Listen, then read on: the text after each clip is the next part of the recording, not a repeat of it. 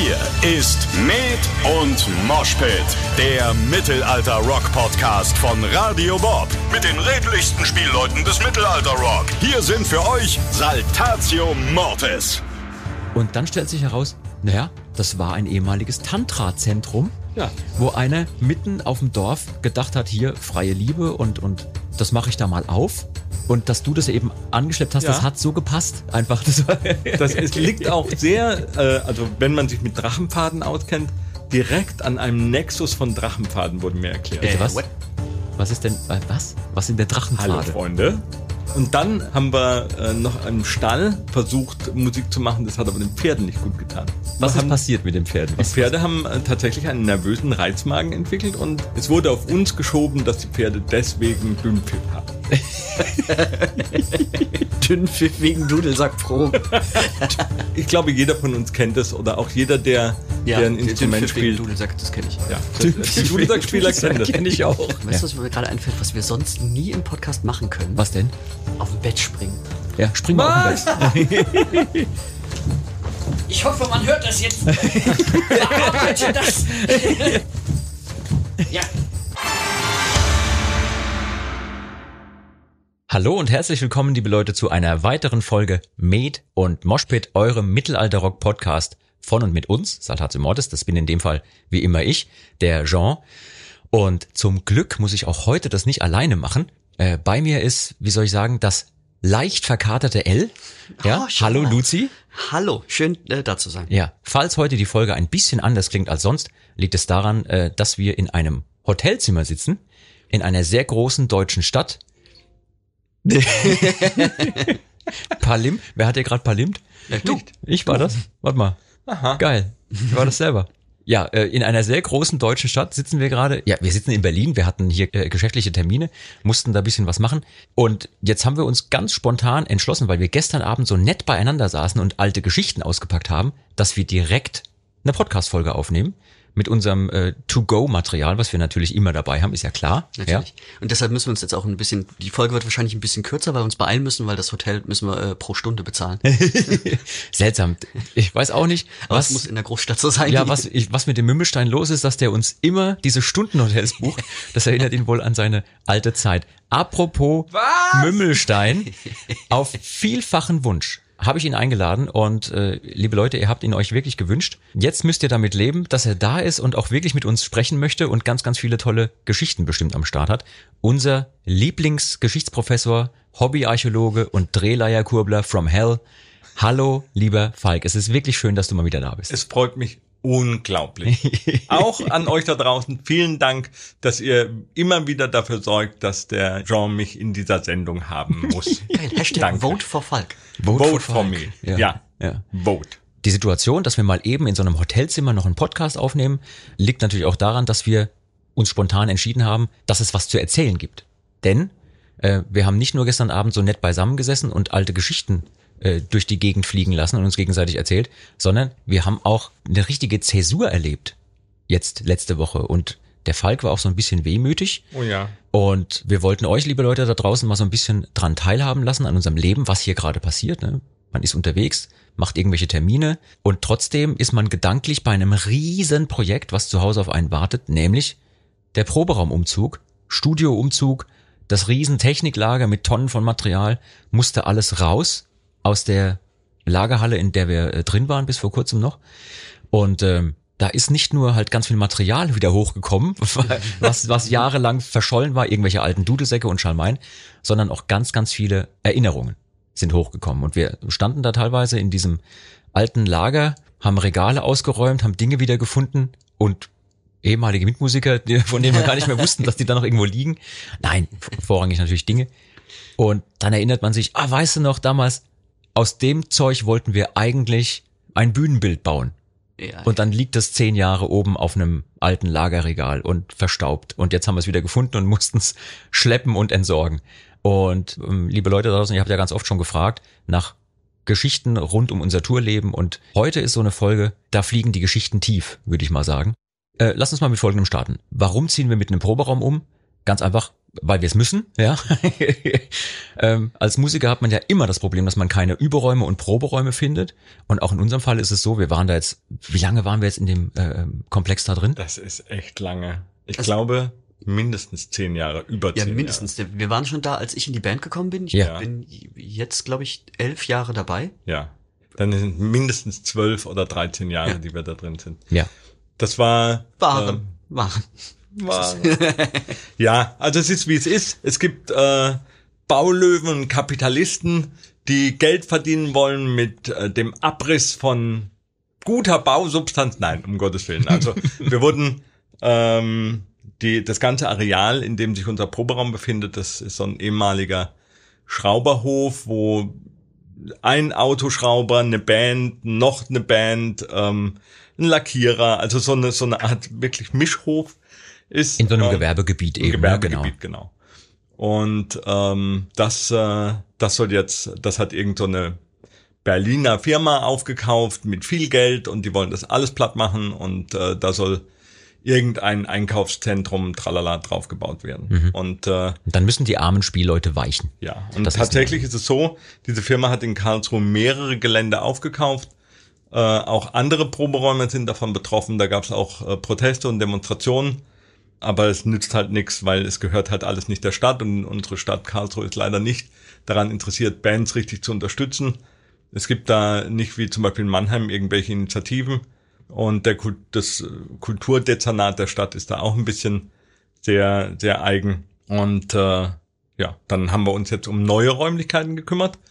Und äh, irgendwann muss man halt raus und dann gibt's jetzt den Stichtag, der ist äh, Ende März. Und äh, bis dahin muss unser ganzes Zeug umgezogen sein. Also ich kann jetzt verkünden, Es wir ist alles umgezogen. geschafft, Ja, es ist alles genau. umgezogen. Wir sortieren jetzt gerade noch den Müll, dass wir den auch schön abgeben können. Und äh, ja, ich bin sehr froh, dass das so gut geklappt hat. Wir haben ähm, eine sehr, sehr spannende neue Location gefunden, in der wir noch mehr Ausbreitungsmöglichkeit haben als im, im alten, wo wir schon, als wir damals rein sind, gedacht haben, um Gottes Willen, den kriegen wir nie voll. Und jetzt war es einfach voll gestopft mit Zeug. Ja, auch vielleicht liegt es auch an, an meinem Messitum, dass ich einfach mich von nichts trennen kann. Äh, das, bisschen, auf, das auf jeden Fall. Also wir können da gleich nochmal ins Detail gehen, weil als, als wir den Proberaum ausgeräumt haben, war so bei jedem zweiten Teil, äh, brauchen wir das noch? Schmeißen wir das weg? Und Till war immer derjenige, ich bin für wegschmeißen. Also bei jedem Ding wegschmeißen, wegschmeißen. Und der Falk war immer derjenige, der gesagt hat, ah, nee, vielleicht können wir es dann doch noch gebrauchen, vielleicht kann man da hier noch was machen. Ähm, aber ich wollte jetzt noch nicht in die Geschichte des neuen Proberaums Ja. reingehen, sondern ich wollte mal ganz woanders anfangen. Ich meine, wir sind ja Musiker, die auch eine gewisse Geschichte hinter uns haben, ja. Äh, nicht nur in unserer Band, sondern wir haben alle mal irgendwann angefangen mit, mit Mucke machen und so. Und ich weiß zum Beispiel, dass der Falk ja auch mal Bass gespielt hat, ganz, ganz früher. Äh, ja, wirklich wahr. Wir, wir packen hier die richtig harten Wahrheiten aus. Schulband. In der Schulband. So, Ja. ähm, lasst uns mal kurz gedanklich ganz weit zurückgehen. Was war denn der allererste Proberaum, an den ihr euch bewusst erinnert, in dem ihr mit Freunden oder mit irgendwie Kollegen zusammen Lärm gemacht habt? Wie sah der Proberaum aus? Wo war der?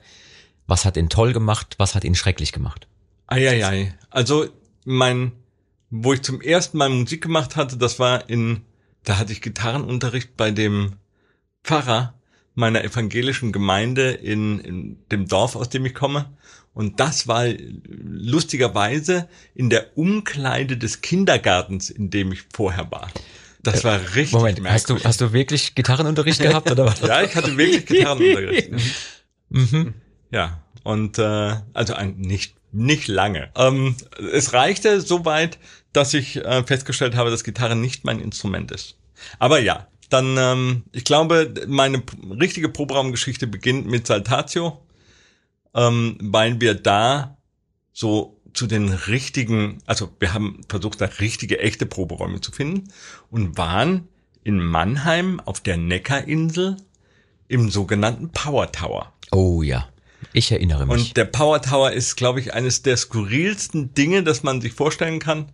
Und wir hatten da im vierten Stock, also das ist ein, ein altes Bürogebäude im Hafengebiet, würde ich das mal nennen, in dem nur, also wo, wo alle Räume in sehr kleine Zellen umgebaut sind, alles ist voll mit Graffiti und Aufklebern und müllig und wirklich sehr schmutzig und mit kleinen Pelztieren verseucht. Also ganz, ganz wirklich absurd merkwürdig. Und wir waren da, haben uns da getroffen zum ersten Mal gemeinsam, als wir beschlossen hatten, lass uns zusammen Musik machen. Und dann kam einer auf die Idee und hat gesagt, oh, im Power Tower, da mieten wir jetzt einen Raum. Ja, also an den Power Tower erinnere ich mich auch noch, aber nicht mit Saltatio, sondern weil ich mit einer Bluesband vor, vor ewigen Zeiten mal Musik gemacht habe, die auch da drin geprobt haben. Vielleicht sind wir uns schon, ohne dass wir es wussten, über den Weg gelaufen. Ja. Vielleicht auch zeitlich versetzt, dass ich gerade reinging, während ihr schon draußen wart oder am Tag vorher, Tag danach. Da haben sich die Wege äh, schon gekreuzt. Luzi, was war denn der erste Proberaum, an den du dich erinnerst? Mein erster Proberaum ähm, war auch kein wirklicher Proberaum. Das war noch äh, zu Zeiten, wo ich bei Schelmisch gespielt habe. Da haben wir angefangen, ähm, in einer in einem Klassenraum von der Waldorfschule äh, Oh. zu proben. Was auch was äh, richtig bescheuert dabei war, war natürlich mussten wir unseren Kram immer wieder rausräumen, weil da unterrichtet wurde.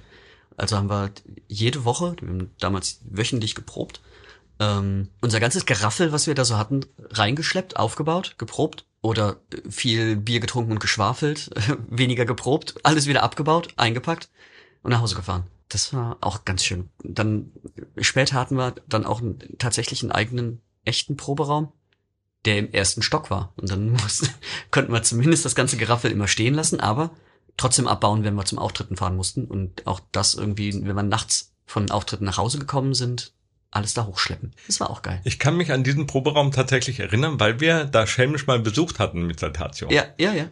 Und ich habe mir gedacht, die armen Schweine müssen diese sauenge Treppe mit mega schweren Cases immer rauf und runter. Und wir hatten ja damals dann auch so ein ewig großes Elnen Heath äh, Mischpult. Ja. Ich keine Ahnung, 48 KNL oder so. Und das Ja. war so ultra schwer. Musste immer mit vier Leuten getragen werden und das in diesem schmalen Gang. Das war, Das war die Pest. furchtbar. Aber dann habe ich mich dran erinnert, was für eine bescheuerte Situation wir zu der Zeit hatten an, an Ladewegen. Das war auch saudumm. Wo wart ihr da zu der Zeit? Da waren wir ähm, im Power Tower, direkt neben dem Power Tower gibt es ein kleines Häuschen. Da waren noch mal auch zweistöckig und da waren noch mal, glaube ich, vier oder fünf Proberäume drin, direkt gegenüber. Und äh, das war aber zu klein für unser Material. Und dann kannten unsere Techniker damals, äh, hatten Kontakt mit einer Firma, die hieß, die heißt, gibt heute noch, saugeile Firma, die machen Bühnenbau, Megaforce in Weingarten. Und dann hatten wir unseren Proberaum in Mannheim in dem Seitengebäude Ah, vom ja, ich erinnere mich, aber das Lager in Und das Weingarten. Lager in Weingarten. Oh Gott. Und das war, das ist so für, für die Leute, die, die nicht wissen, die sich da nicht so auskennen in, der, in den Entfernungen. Also einfach nochmal so eine gute, so gute 40 Minuten weg, ähm, um es dann, also zuerst zum Proberaum, ausladen, die Instrumente, die man zum Proben braucht, dann wieder einsteigen, nach Weingarten fahren, im Weingarten ausladen und dann irgendwo in Karlsruhe das Fahrzeug abgeben. Ja. Das heißt, man war nochmal, wenn man so von einem sonntags zum Beispiel von einem MPS in Hamburg heimfährt, äh, irgendwie acht Stunden mit dem Sprinter oder mit dem äh, mit irgendwelchen merkwürdigen Autos, die wir damals hatten, äh, dann nach Mannheim und dann wusste man und jetzt fahre ich nochmal um noch na oh Gott, wir hatten vorher, bevor wir Weingarten hatten, hatten wir in Karlsruhe in der KMK, das ist Karlsruher Messe- und Kongresszentrum, über unseren heutigen Tourmanager, den Kai, die, eine der Seelen unserer Band, im Keller der KMK, unter der Schwarzwaldhalle, gibt es so Katakomben. Mhm. Und da hatte der was abgezweigt. Das war noch skurriler, weil wir hatten einen, das ist, das ist so wie ein Parkhaus und wir mussten mit allem einmal durch das ganze, unter der ganzen Schwarzwaldhalle durchrollen, was ewig lang gedauert hatte. Und davor hatten wir einen Lagerraum Jetzt kommt die im, oh. Gott, das fällt mir jetzt alles ein. Hatten wir auch, ähm, neben der Schwarzwaldhalle ist das äh, kleine Haus, ähm, Schauspielhaus. Und da hatten wir unterm Dach in einer, in einem Raum, der, der durch Rohre abgeteilt war. Also das war gar nicht so ein richtiger, ein echter Raum. Da durften wir auch Sachen lagern. Und das war natürlich, ich glaube, die von der KMK wusste keiner, dass wir da waren. Aber äh, das wurde alles so unter der Hand möglich gemacht. Und dann waren wir natürlich sehr froh nach diesen Exkursionen, Lalü, lala, wir hören, die Stadt die lebt. die Stadt lebt. Ja. Und äh, nach diesen ganzen, nach diesen ganzen äh, Abenteuern, nee, wir hatten, mir fällt noch was ein. Wir hatten davor, wir waren im Power Tower in, äh, im vierten Stock. Dann hatten wir einen Proberaum, weil uns dieser die Höhe genervt hat. Ich weiß gar nicht mehr, in welchem Ort es war, aber irgendwie einer dieser Orte zwischen Karlsruhe und Mannheim, äh, was weiß ich. Das war eigentlich sehr schön. Ähm, wir hatten, da war eine Band, die hatte noch einen Raum hinten dran. Den konnten wir nehmen. Das war eine kleine Treppe nach unten, das ging, aber das war Überschwemmungsgebiet. Und eines Tages kamen wir an und unser Proberaum stand so knöcheltief unter Wasser. Mhm. Und alles, was nicht irgendwie äh, in Cases auf Rollen war, war einfach im Arsch. Das äh, kann ich sehr, sehr gut nachvollziehen. Alter. Einer meiner ersten Proberäume war nämlich auch in einem Keller, der oft durch den, ich weiß gar nicht was, der Speyerbach überschwemmt wurde, ähm, im CVJM. Äh, da bin ich irgendwann hinmarschiert als, ich würde mal sagen, 13-, 14-Jähriger und ich wusste, dass es da, weil ich durch Kumpels auch im CVJM immer mal wieder drin war, äh, wusste ich, dass sie so ein Räumchen haben, so einen alten Gewölbekeller. Und dann bin ich bei denen ins Büro marschiert und habe gesagt, hier, der eine Keller da unten, ist der leer? Braucht der den noch? Und dann sagten die, ja, was für ein Kellerraum? Keine Ahnung, das ist Lager. Benutzen wir seit Jahren nicht. Und dann habe ich gesagt, alles klar, ich würde den gern mieten. So mit 13 oder so, ne? Und dann haben die erstmal gestutzt und haben gesagt, ja, wie jetzt? Und sag ich, ja, ja, ich habe Instrumente und ich würde da gern unterstellen und vielleicht ab und zu auch mal üben, weil dort auch die Tensing Band, die es damals gab beim, beim CVJM, hat dort unten im anderen Räumchen geprobt. Ähm, das war aber ein paar Stufen höher. Und dann musste man nochmal runter, also in einen zweiten Keller, so altes Gewölbeding und es roch immer nach Schimmel. Ich glaube, da war auch ganz viel in der Luft, also äh, die Wände waren auch so ein bisschen pelzig. Und dann habe ich meinen allerersten eigenen Proberaum gemietet für 10 Mark im Monat. Und den habe ich bekommen ähm, unter der Aufforderung, also unter der Maßgabe, dass ich den äh, Raum und das drumherum auch aufräume. Dass der ganze Schrott, der da drin ist, alte Paletten, irgendwelche alten Holzdinger, alte Stühle, die keiner mehr brauchen konnte, dass ich das alles herausräume und ähm, den halt den Raum aufräume oder den ganzen Kellerbereich unten aufräume und dann dürfte ich den hinteren Kellerbereich haben. Und manchmal, wenn man da hinkam, stand dann auch so ein bisschen Wasser unten im Keller und dann habe ich mir Paletten besorgt, weil natürlich dort in der Ecke ganz viele äh, Weingüter waren. Dann konnte man mal eben irgendwo noch eine alte Palette abgreifen. Und dann habe ich sowohl mein Schlagzeug als auch mein E-Piano, was ich da hatte, auf Paletten. hab dann noch so eine Spanplatte drauf genagelt, weil es kam immer nur so fünf bis zehn Zentimeter Wasser auf dem Boden. Das war nicht so schlimm. Und dann bist du rein, bist kurz durchs Wasser gestiefelt, auf die Palette und dann konntest du wieder Schlagzeug üben Das war oder so so. Benedikt-mäßig. Ja, absolut. Aber das war gar nicht, das war gar nicht mein erster Proberaum. Mein allererster Proberaum war der gleiche Proberaum, der allererste, den auch eigentlich, an den der Till sich noch erinnern wird. Und zwar bei uns in der Musikschule. Bei uns in der Musikschule gab es ganz, ganz tolle äh, Lehrer, unter anderem, wir haben ihn, glaube ich, irgendwann mal schon erwähnt, den Heiko, den äh, liebe Grüße an der Stelle, der uns in super jungen Jahren, wir haben gerade mal ein paar Wochen gespielt, direkt in Bands gepackt hat. Und das nannte sich Rockwerkstatt. Und die Rockwerkstatt in der Musikschule hat dann im Schlagzeugraum geprobt. Und da ich selber bei mir zu Hause kein Schlagzeug besaß, ich bekam keins, meine Eltern fanden das scheiße, dass ich irgendwie Schlagzeug spielen will, war dort auch immer die einzige Möglichkeit, dass ich direkt an einem Schlagzeug üben konnte, weil ansonsten habe ich bei mir zu Hause äh, auf einem Bürostuhl geübt oder in der Luft. Ja, ich war ja der beste Schlagzeug-Performer damals, den es gibt. Ich wusste nicht genau, wie das geht, auf dem Schlagzeug zu spielen, weil ich hatte keins. Aber vorm Spiegel sah es tierisch aus, mit den Sticks in der Hand. Und dann einmal pro Woche Unterricht und einmal pro Woche noch äh, Probe mit der Rockwerkstatt. Und das war eigentlich der erste richtige Raum, wo wir da Lärm gemacht haben unter Anleitung äh, vom lieben Heiko, der uns top gecoacht hat. Kann man, also er hat uns auch völlig ins kalte Wasser geschmissen. Da waren dann so Sachen dabei wie, äh, du hör mal, wenn du ein Becken spielst, spiel doch gleichzeitig mal auch eine Bassdrum, das klingt besser. Ich wusste nicht, dass man das macht. Also, dass man nicht nur das Becken haut, weil ich sah immer auf den Musikvideos, dass die ja oben auf das Becken hauen. Bei beim ersten Schlag im Takt, da dachte ich, naja, muss ich das Becken hauen. Hab aber die Bassdrum nicht mitgespielt unten. Ich habe drei Wochen Schlagzeug gespielt irgendwie und, und hatte dann da meine erste Band sozusagen. Ne? Und das war natürlich super. Ähm, und den ersten richtigen Proberaum, den ich dann, äh, dann später hatte, der eigene, war dann der beim CVJM, den ich gerade erwähnt habe.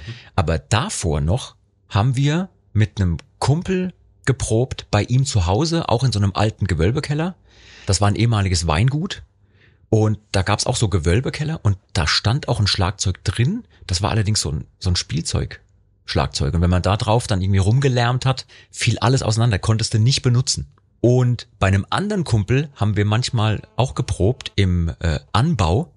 Äh, Da hat vorne die Oma gewohnt, hinten die Eltern und in der Mitte gab's so einen Anbau und das obere Stockwerk dieses Anbaus war ähm, das Musikzimmer des Kumpels. Der hat Keyboards gespielt und hat auch irgendwelche Blasinstrumente da stehen gehabt und ein Akkordeon und so.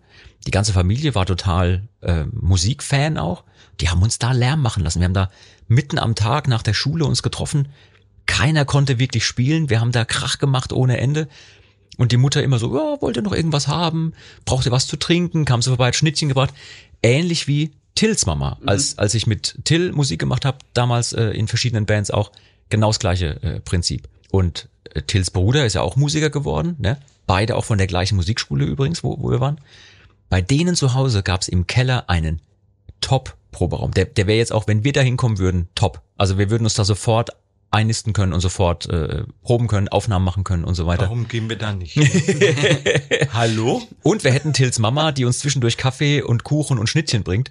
Ähm, und ich habe mich dann mal mit ihr unterhalten, die sagte dann auch so auf meine Frage hin, äh, sag mal, stört es dich nicht? Ich meine, hier seit Jahren wird hier Krach gemacht und eine Band nach der anderen, in, in der deine Söhne spielen, gibt sich hier die Klinke in die Hand und sie meinte dann nur, nö, ich finde das irgendwie schön. Und wenn dann die Gläser oben im Schrank bisschen rappeln, dann weiß man, oh, jetzt wird da richtig gearbeitet da unten. Ähm, und das waren ja auch teilweise Metal-Bands, wo es halt auch richtig zur Sache ging. Und es war auch laut und die hatten das aber so, so ausgebaut, das war wirklich top. Also, Was mir gerade noch eingefallen ist, äh, eigentlich auch mein erster Proberaum war das Gartenhaus meiner Eltern. Wie geil. Also noch stimmt, wo du Dudelsack drin geübt hast. Genau, also noch bevor ich dann, bevor es dann irgendwie zur Sprache kam, dass ich bei Schelmisch einsteige, habe ich zu Hause erstmal Dudelsack gelernt, für mich alleine. Ähm, und da einfach Stunden, auch wieder ich, nach der Schule noch und alles, Stunden da verbracht. Bis, ich weiß nicht, ob ich das schon mal erzählt habe, aber ähm, bis dann auch so die Nachbarn dann mal da vorbeikommen. Ach, du machst immer die schöne Schlangenbeschwörermusik. Ich dachte, oh, vielleicht übe ich noch ein bisschen. Die Schlangenbeschwörermusik. Ja, das war eigentlich mein erster Proberaum. Da fällt mir ein, es ist ja tatsächlich so, dass wenn man mit einer Dudelsack-Band in Gründung quasi unterwegs ist, hat man sehr große Schwierigkeiten. Wir waren ja schon, bevor Saltatio Mortis äh, in sich gegründet hat und wir uns alle getroffen haben auf der Ronneburg, haben wir schon in Teilen miteinander so ein bisschen Musik gemacht. Und da hatten wir von der Stadt Speyer, hat der ungemachte Missgestimmte im Kulturbeutel in Speyer den Schlüssel gehabt, weil er da Zivildienst gemacht hat. Dann konnten wir im Kulturbeutel proben. Und das war natürlich, das war eine große Halle. Das war wunderbar und wir haben ganz viele Leute eingeladen, die, die dann einfach mit Musik machen wollten. Und von dieser Probesituation waren wir natürlich sehr verwöhnt und äh, sind natürlich auf die Idee gekommen, na, wir treffen uns einfach und machen in, in der freien Wildbahn Musik. Und da gibt's jetzt so eine ganze Reihe Odyssee-Dinger, bis wir dann im Power Tower gekommen sind. Weil ihr draußen irgendwo gespielt habt. Ja. Und diese eine Geschichte, die der Lasterbalk auch immer mal wieder gerne erzählt hat, Mit dem äh, äh, auf dem NATO-Übungsgelände. Das ist in Speyer, gibt es ein, äh, ein Militärübungsgelände. Und das ist tatsächlich passiert, dass wir dann, wir bauen alles auf, es hat zum Glück nicht geregnet. Und irgendwann kommen aus dem Busch irgendwelche getarnten Leute mit Gewehren, äh, die der Meinung sind, dass das keine so geile Idee war, was wir da gerade machen. Ich meine, ihr habt auch keinen Strom gebraucht, ihr hattet Trommeln dabei und Dudelsäcke. Nur, äh, Ja. genau. Äh, Wir, das ist ja das Schöne an der Dudelsackband Ja. mit Trommeln, dass du einfach keinen Strom brauchst und du kannst einfach überall spielen. Das, die nächste Idee war, wir spielen in Karlsruhe auf dem, ähm, oh Gott, wie heißt denn das jetzt? Ähm, vorne beim Ikea ist so ein großes äh, Einkaufszentrum. Ähm, ich weiß jetzt gar nicht mehr, wie das heißt. Gut, wir sind ja beide nicht von dort, also insofern ja, kennen wir uns Karlsruhe nicht. Ikea? Karlsruhe hat jetzt ein Ikea. What? Ja!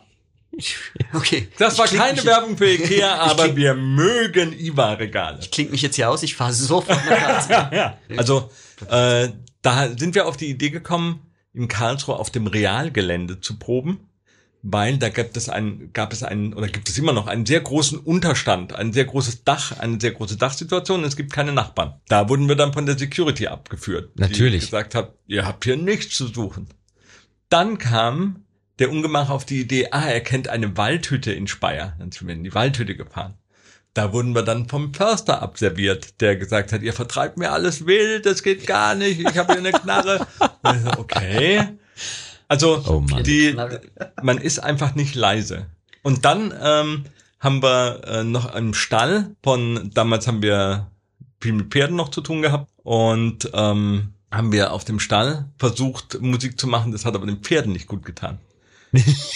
Keine Ahnung warum. Ja, irgendwie Was- was- tatsächlich war Was ist haben, passiert mit den Pferden? Was, Die Pferde haben äh, tatsächlich einen nervösen Reizmagen entwickelt und äh, ob das jetzt mit uns zusammenhängt, mit dem Futter, das kann man natürlich nicht sagen, aber es wurde auf uns geschoben, dass die Pferde deswegen Dünnpfiff haben. Nein, das ist ein Witz. Das ist wirklich Wie, passiert. wie kriegt man das denn in einen Satz, damit man da eine gute Folgen, einen Folgentitel draus machen kann? Dünnpfiff wegen Dudelsackproben. Also irgendwas müssen wir da zusammenschrauben. Ja, das ist geil. Das ist richtig gut. Ja, und äh, ich glaube, jeder von uns kennt es oder auch jeder, der, Ja, der ein Instrument spielt. Dudelsack, das kenne ich. Ja, das, die Dudelsackspieler kennen das. Kenne ich auch. Als ich auf meinem allerersten Instrumentalkurs, Freunde, als ich auf äh, dem allerersten Instrumentalkurs war, wurde ich quasi schon vorgewarnt. Ich hatte da einen, einen Hümmelchenkurs und äh, dann hatte ich nochmal meinen ersten Drehleierkurs da beim Riedelkarl in Tittmonning und da waren auch äh, GHB Piper da, also Great Heidelberg Pipe. Ähm, und die durften nicht bei uns in der Schule mitmachen, sondern die mussten auf den Sportplatz ausweichen, weil niemand die in seiner Nähe haben Niemand wollte in einem geschlossenen Raum Ja. die Highland Pipes Und, angespielt haben. ähm, Ja, ja. Das hätte mich warnen sollen. Mhm. Da hätte ich eigentlich schon drüber nachdenken sollen, dass Dudelsack nicht so das äh, prädestinierte Instrument Und, ist. und jetzt red dich bitte noch mal raus, äh, dass es nicht wegen euch war, dass die Pferde hier den Dünnpfiff bekommen. Die armen Tiere, ey. Das erinnert mich, da habe ich total die Flashbacks an unser Songwriting, ich weiß gar nicht, wann es war, 2012, 2013, wo wir uns damals halt immer noch hier ähm, in Häuser eingemietet haben, wo wir da abgeschlossen von einem Song, äh, Songwriting machen konnten. So eine, Und- eine Woche nur die Band unter sich, man schreibt zusammen Songs, ist irgendwo fernab der Zivilisation. Im Schwarzwald genau. zum Beispiel. Im Schwarzwald oder da, aber- ich glaube, im hohen Norden Genau, war da das. waren wir nämlich im hohen Norden. Ja. Und wir hatten ein wunderschönes hier Reddach, Mhm, ähm, Haus, war ultra geil ausgestattet und alles. die und Räume wer, waren auch toll. Ja, super. Und wer wurde in die Scheune nebendran verbannt mit dem Dudelsack? Ja, da habe ich, da habe ich diese Woche verbracht. Ihr Arschlöcher. Ja, das, erstens, erstens warst du der Neue.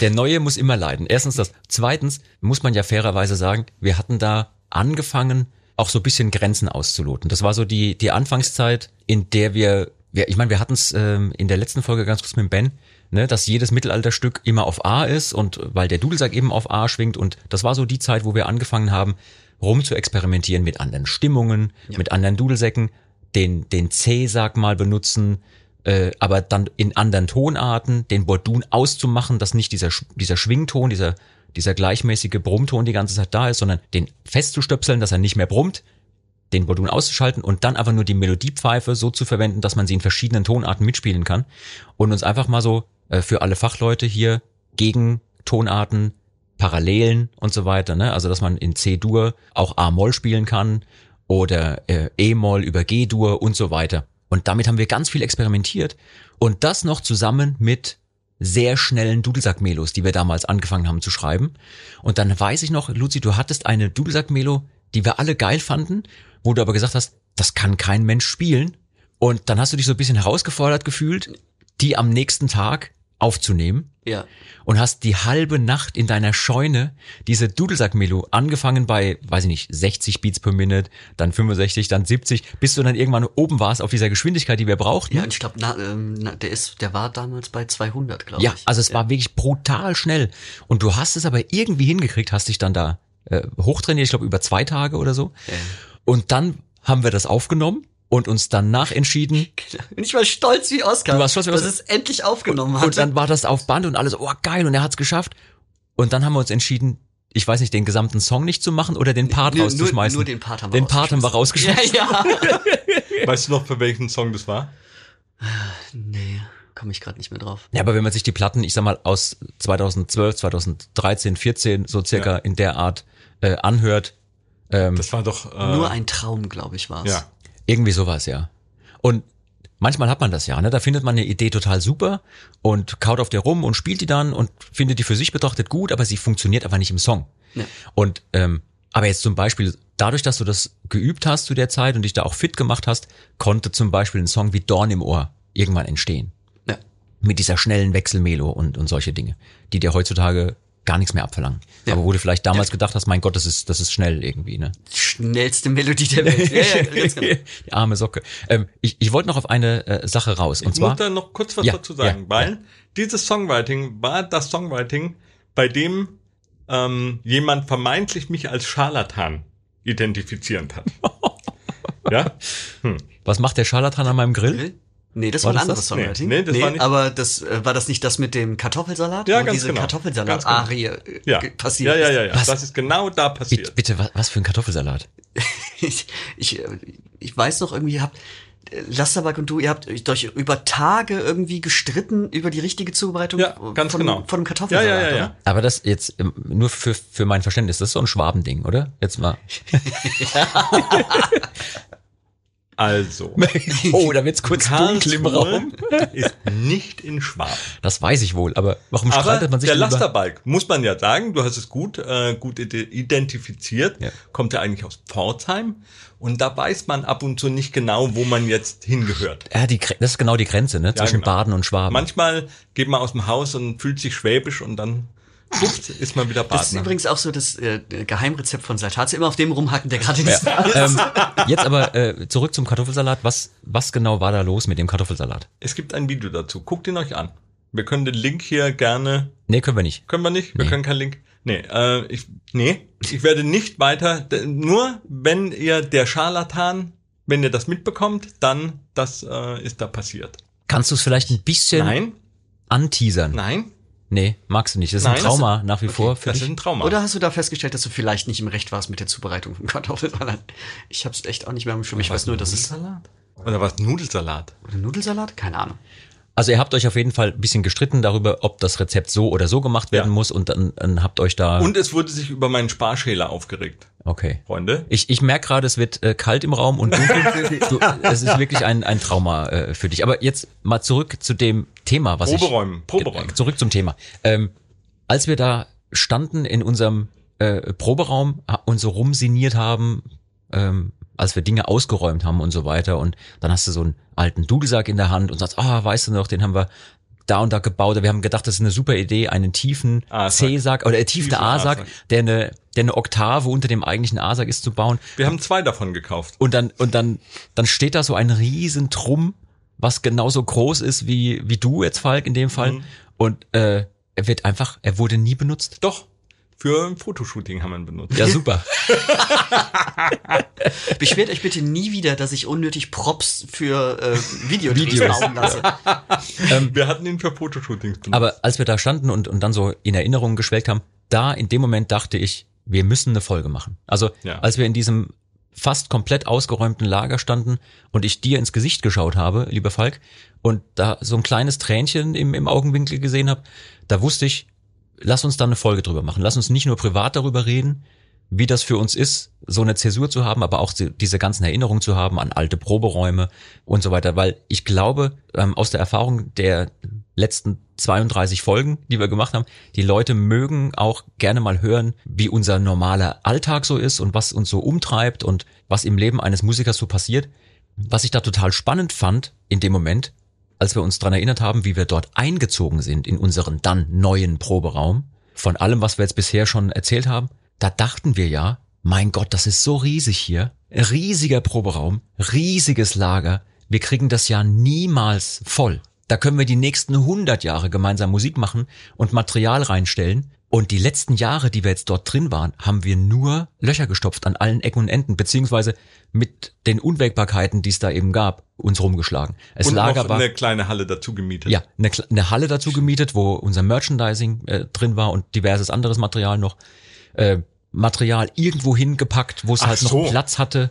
Äh, du hast völlig vergessen, wir hatten ja, als wir da eingezogen sind, äh, waren wir noch mit Sprintern unterwegs.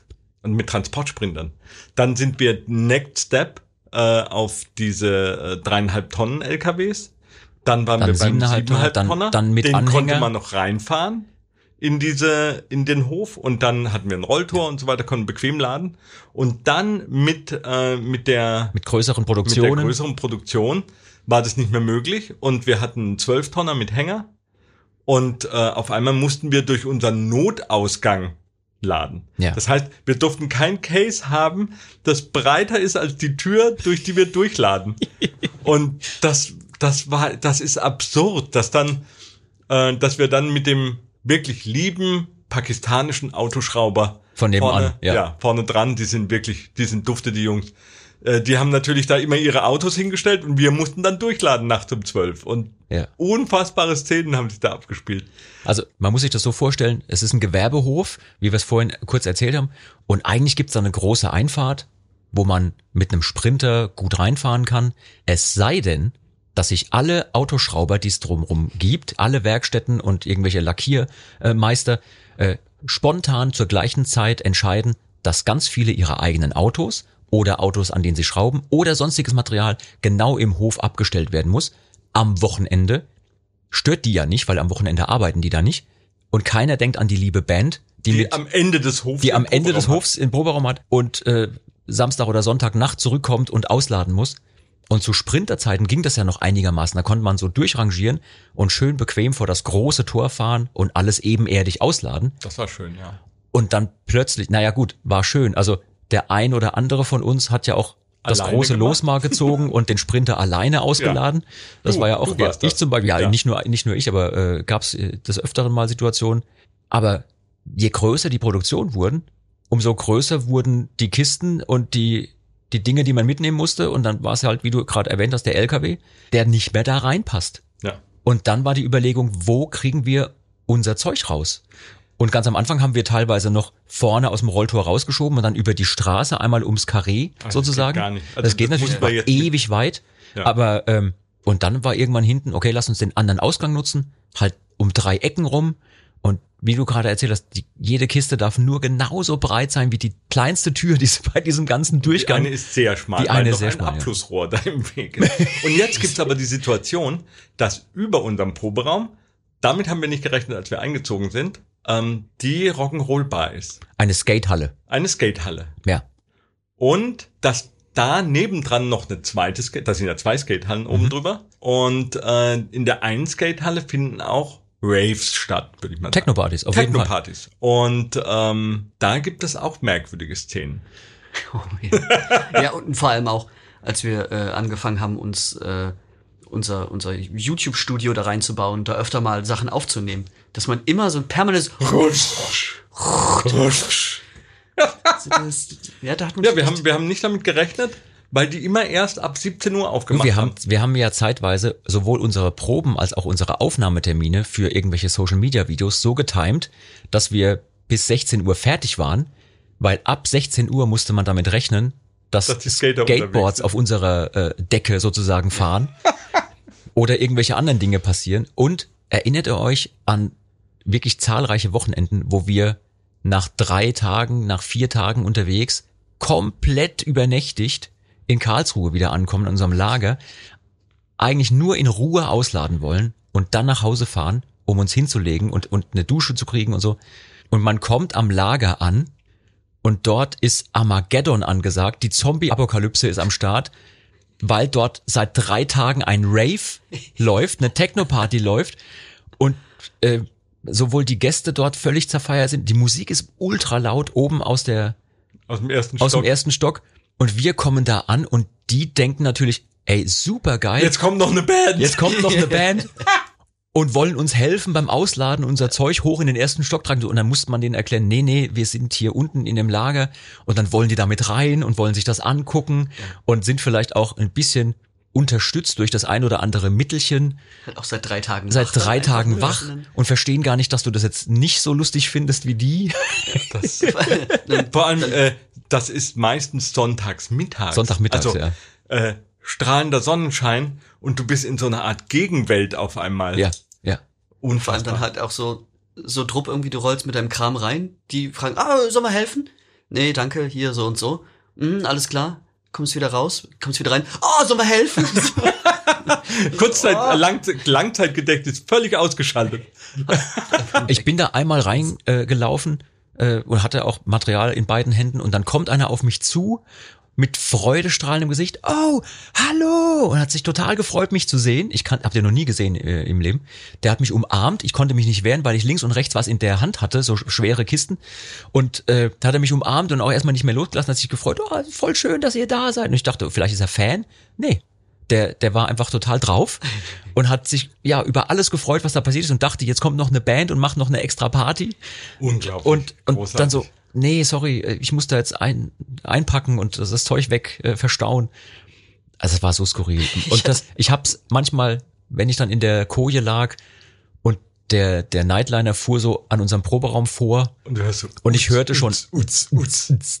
und ich dachte so, nein, nicht heute, bitte nicht heute. Ich hatte auch mal eine geile Story da. Ähm, da sind wir mit dem Liner rangefahren, da war auch wieder Party am Gehen. Aber der LKW war noch nicht da, also haben wir da eine Weile gestanden. Ja. Kam auch ein Typ vorne zur Fahrerseite. Ähm, ich habe dann da auch rumgehangen und so, und der halt auch, also richtig drauf. ähm, und guckt sich das so an, dann noch bei der Zun, Zun-Fahrertür und guckt so, dann haben wir mal aufgemacht und so, alles klar. Ja, das ist ja, ja, ist ja voll geil. Was macht ihr hier so und so? Und dann halt auch, weiß ich nicht, eine Viertelstunde, 20 Minuten so ein bisschen gequatscht. Und weiß ich gar nicht, so einen Monat später gehe ich zum Tätowierer auch in Karlsruhe, steht er da hinter der Theke. so, und ich so, sag mal, warst du nicht, warst du nicht da neulich hier auf der Afterwork-Party? da hat man schon so, so in den Augen gesehen, so, äh, ja, warum? so, wir haben uns so unterhalten. Aha. Ja, okay. Ja, wir haben uns unterhalten. Mag sein, ist weg. Ne, jetzt, ähm, was mir da auch einfällt, ist ja, dass so der Proberaum die erste, oder für viele Bands die erste gemeinsame, äh, da, sagen wir mal, wirtschaftliche Aktion So eine ist. Unternehmung, ja. Ja, genau. Das heißt, du musst den, du brauchst jemanden, der den sucht, du musst den anmieten, du musst dafür äh, irgendwie Geld zur Verfügung haben. Das heißt, du musst äh, Geld zusammenlegen. Äh, du brauchst jemanden, der das irgendwie verwaltet und sich drum kümmert und äh, dann eintreibt bei den natürlich säumigen Leuten. Das ist so die, die Entscheidung für einen Proberaum sorgt für ganz viele Dominosteine, die dann auch wieder Ja, ich meine, der. Klassiker ist natürlich, dass dann eine Band sich zusammentut und sagt, okay, jeder von euch macht im Monat eine Überweisung von so und so viel auf unser Konto oder auf ein Konto eines Einzelnen, der sich dann darum kümmert, dass das, so war es bei uns oft in, in anderen Bands, in denen ich früher gespielt habe. Ähm, oder man hat eine Bandkasse, in die sowieso Gagen eingezahlt, wenn man denn Gagen bekommt. Aber ich habe zum Beispiel lange auch in Bands gespielt, da gab es keine Gagen. Ja. Und wenn es welche gab, dann haben die meistens gereicht, um mal eben die, die Fahrtkosten zu decken und vielleicht noch ein Hotelzimmer, wenn man Glück hatte. Ja. Und dann hat man im Grunde für den Spaß gespielt. Also ob das jetzt irgendwelche Coverbands waren oder sonst was, das ist ja oft so. Ne? Und die ersten Bands sind ja dann, die macht man ja auch, weil man Spaß dran hat. Ja. Also ich hatte noch das Glück, dass ich mehr zu den alten Zeiten auch äh, mit Leuten zu tun hatte, bei denen man dann zu Hause proben konnte. Da musste man aber auch immer wieder abbauen. Und das, was du, Luzi, was du vorhin erzählt hast, das Zeug jedes Mal wieder abbauen und mitnehmen müssen. Ist, mir fällt gerade eben eine Geschichte an, die hatte ich eigentlich verdrängt. Und zwar zu Schulzeiten ähm, habe ich natürlich noch zu Hause gewohnt und ich hatte mein Zimmer im Souterrain sozusagen. Ne? Also direkt vor meinem Fenster war der Parkplatz äh, meiner Eltern sozusagen, wo die ihr Auto an unserem Haus abgestellt haben. Und dann, also wenn ich mein Fenster aufgemacht habe aus, aus meinem Zimmer, war die Fensterbank ebenerdig äh, mit draußen sozusagen. Leicht erhöht oben, Souterrain, wie man es halt so kennt. Ja. Das heißt, ähm, ich durfte ja zu Hause auch kein Schlagzeug spielen, aber ich hatte dann irgendwann ein Schlagzeug und das stand dann abgebaut bei mir im Zimmer, weil, wenn mein Kumpel, der Steffen, liebe Grüße an der Stelle, dann kam der liebe Steffen, der Ottel kam vorbei mit seinem kleinen Isuzu Jeep. Dann haben wir mein gesamtes Schlagzeug, was ja schon abgebaut war, einfach aus dem Fenster rausgegeben. Er hat es draußen in Empfang genommen, hat es in den Jeep geladen, der dann völlig überladen war mit uns beiden. Und es war so ein Isuzu Jeep, ähm, der war eigentlich so ein Cabrio, also mit nur so einer Bespannung, mit so einem Spanndach oben drauf, das man dann abmachen konnte. Und wenn wir zu schnell in die Kurven gefahren sind, sind wir fast immer umgefallen, weil wenn ihr dieses Modell einigermaßen im Kopf habt, so ein alter, hoher Jeep, der dann voll beladen ist bis unters Dach mit einem Drumset und zwei äh, spätpubertierenden Jungs, die auch nicht die schmalsten waren, sage ich mal so, dann sind wir immer zu dem einen Kumpel nach Hause gefahren. Bei dem durften wir im Kinderzimmer proben. Und weil wir dachten, das bringt was, haben wir immer die Rollläden alle runtergemacht, weil es dann ja leiser wird. Klammer auf, nicht. ja, die Nachbarn waren sehr kulant, äh, aber wir haben dann dort geprobt und dann haben wir wieder eingepackt, wieder in den Jeep, wieder viel zu schnell gefahren und in den Kurven immer gegenlehnen, damit der Jeep nicht umfällt. Und dann haben wir wieder durchs Fenster in mein Kinderzimmer wieder eingeladen, sozusagen. Und das ist mir gerade eben wieder eingefallen, dass wir das Schlagzeug aus dem Fenster raus in den Jeep eingeladen haben, Okay. einmal pro Woche. Und es hat einem nichts ausgemacht, ganz im Gegenteil. Das war das Größte und Beste Ja. überhaupt. Ja, ich glaube, auch die, die Geschichten mit äh, hier Proberaum in Mannheim, in Weingarten, das Lagerham und so weiter, das hat mir auch überhaupt nichts ausgemacht, weil Ja. es, weil der, wir wollten das doch alle machen. Und ich glaube, dass jeder, der jetzt hier gerade dabei ist, eine Band zu gründen, das ist ähm, Hauptsache, ihr habt einen Raum, wo ihr trocken miteinander Musik machen könnt Ja. und äh, wo ihr vielleicht auch was stehen lassen könnt. Macht es, das ist so wichtig. Einen Proberaum zu haben, ist, glaube ich, der Next Step, den man, den man einfach braucht und haben Mhm. Ja. Ähm, ich habe ja vorhin erwähnt, wir sind hier äh, in, in Berlin und haben äh, ein paar Termine gemacht und dann jetzt uns spontan entschieden, noch einen Podcast aufzuzeichnen. Äh, lieber Mümmel, Ja. ähm, dieses Hotel, was du uns gebucht hast hier, das ist ja ähm, the place to be, haben wir ja gemerkt. Das ist äh, so mittendrin in, in allem. Was mich ein bisschen gewundert hat gestern, als ich hier in mein Zimmerchen eingecheckt habe. Also erstmal finde ich es super geil, großartig, dass, dass wir mittlerweile äh, das so haben, dass wir irgendwo hinfahren können und wir dann ein Zimmer gebucht kriegen. Also Mümmel, vielen Dank dafür, dass du dich darum auch gekümmert hast. Meine, meine ich jetzt ernst? Da Super- an dieser supergeil. Stelle der äh, Susanne. Die Susanne, Dank, unsere ja. eine Dame, die Ja. äh, mit uns arbeitet. Äh, vielen Dank, Susa, an der Stelle, dass du uns das äh, nette Hotel gebucht hast, was der Falk noch aus seinen früheren Zeiten hier aus Berlin kennt. Vielleicht können wir hier auch eine Werbung für das Hotel machen. Nee, machen wir nicht, weil ich wollte nämlich was erzählen. Äh, als ich hier Oh. Ach so, ankam, oh. als ich hier ankam und in mein Zimmer eingeschickt bin, habe ich mich kurz umgeguckt in diesem, diesem Flur, wo die Zimmerchen sind. Und dann dachte ich, das Zimmer gegenüber, da ist so ein Aufkleber dran. Und dann war ich mir sicher, das ist ein Tatortaufkleber. Das ist ein Tatortsiegel, dass man nicht in dieses andere Zimmer rein darf, weil dort irgendwas Schlimmes passiert ist. Also nicht einfach nur auf der Tür, sondern an, am Übergang zwischen Tür Ja. und Türrahmen, Ja, ein richtiges, Genau. richtiges, eine richtig versiegelte Tür Ja. direkt gegenüber von meinem Hotelzimmer in einem Hotel, was Das ist so ein bestimmt bisschen Geister, so Shining-mäßig Ja, ist so ein bisschen könnte. Shining-mäßig. Also auch die Zimmer, wie die hier so gemacht sind. Hm. Äh, das war bestimmt mal top of the line, dieses Hotel damals, 1942. Aber, nee, wirklich. Ähm, aber jetzt hast du, es hat dir keine Ruhe gelassen. Ich habe dir das erzählt, äh, äh, gestern äh, Abend, äh, mit dem Tatortsiegel Mhm. und so. Und dann hat es dir keine Ruhe gelassen. Heute Morgen kamst du auf mich zu und sagtest, keine Sorge, das ist kein Tatortsiegel. Das ist ein anderes Siegel. Das hatte was mit einer, mit einer Umbaumaßnahme irgendwie zu tun, dass da keiner reingeht jetzt im Moment. Äh, aber im ersten Moment dachte ich, das passt zu ihm. Das wäre die viel schönere Geschichte Das- gewesen. das- Die Geschichte ist schön. Das Ja. passt zum äh, lieben Falk, dass er uns ein, ich dachte wirklich so, dass er uns so ein Hotel bucht. Mensch, dann erlebt man auch mal was, Jungs. Erlebnishotel. Ja, Erlebnishotel. äh, und Oder ich, immer den Polizeifunk vorher. Genau, ich erzähle euch hier noch eine Geschichte. Crime Sleeping. Crime Sleep. Als wir, als wir in unser, in unseren damals neuen Proberaum eingezogen sind und da sind ja auch ganz viele Umbaumaßnahmen passiert und es fühlte sich wirklich für uns an, als wäre das jetzt die große weite Welt. Und jetzt haben wir es geschafft sozusagen. Jetzt sind wir in diesem großen Gebäude und ähm, nach und nach wurde trotzdem, wie wir es vorhin schon mal kurz hatten, alles zu klein. Ja, wir haben da, vielleicht muss man das noch ein bisschen sagen, das ist jetzt kein, äh, das war jetzt nicht so Power Tower Niveau, sondern wir haben Wände gebaut, wir Ja. haben äh, Türen äh, gemacht, wir haben äh, das äh, ganze Areal einbruchsicher gemacht mit Ja. äh, Gittern, die wir haben anfertigen lassen. Wir haben ähm, uns Gedanken darüber gemacht, ob wir vielleicht einen Wanddurchbruch äh, machen, um die Ladesituation zu erleichtern. Der Luzi hat äh, wirklich sehr hart eine, ein Studio aufgebaut da drin und äh, unser YouTube-Studio war da und äh, Ja, wir hatten da alles. Da war eine Küche, ein Gemeinschaftsraum, das Techniklager, das Merchandise-Lager, Kleines Tonstudio. ein kleines Tonstudio war da drin mit einer extra Kabine, mit Ja. einer äh, Schallschutzkabine noch extra. Ähm, dann eben der Proberaum, das YouTube-Studio, die, diese YouTube-Video-Ecke, äh, in der wir ganz, ganz viele Videos gedreht haben. Also zum Beispiel, wenn ihr mal schaut nach unseren ähm, Proberaum-Sessions, die wir gemacht haben, die sind alle zum Großteil zumindest dort entstanden in diesem Ja. Eckchen oder auch viele YouTube-Formate, die wir gemacht haben, irgendwelche Spiele, die gespielt wurden. Und äh, Luzi, Ja, du hast ja. diese diese Ecke da im Schweiße deines Angesichts gebaut. Ich glaube aus Paletten hast du diese Wände, Ja, ja, ja, genau. Ich bin diese ja Wandvertäfelung hast du Totaler gemacht. Upcycling-Fan, deshalb dachte ich, das ist eine geile Nummer, wenn wir das aus Europaletten, äh, aus Europaletten einfach so ein, so ein Herrenzimmer machen. ja, super schön. Mit äh, in Holzoptik. Und diese Dinger, die du noch an die Wand geschraubt hast, diese Lampen mit so äh, verkupferten Rohren und ja, so weiter. Ja, ja, genau. Also halt allen Kram und halt einfach schick gemacht und es hat auch echt eine Weile gedauert, um Und dann Innerhalb glaub, von zwei Stunden.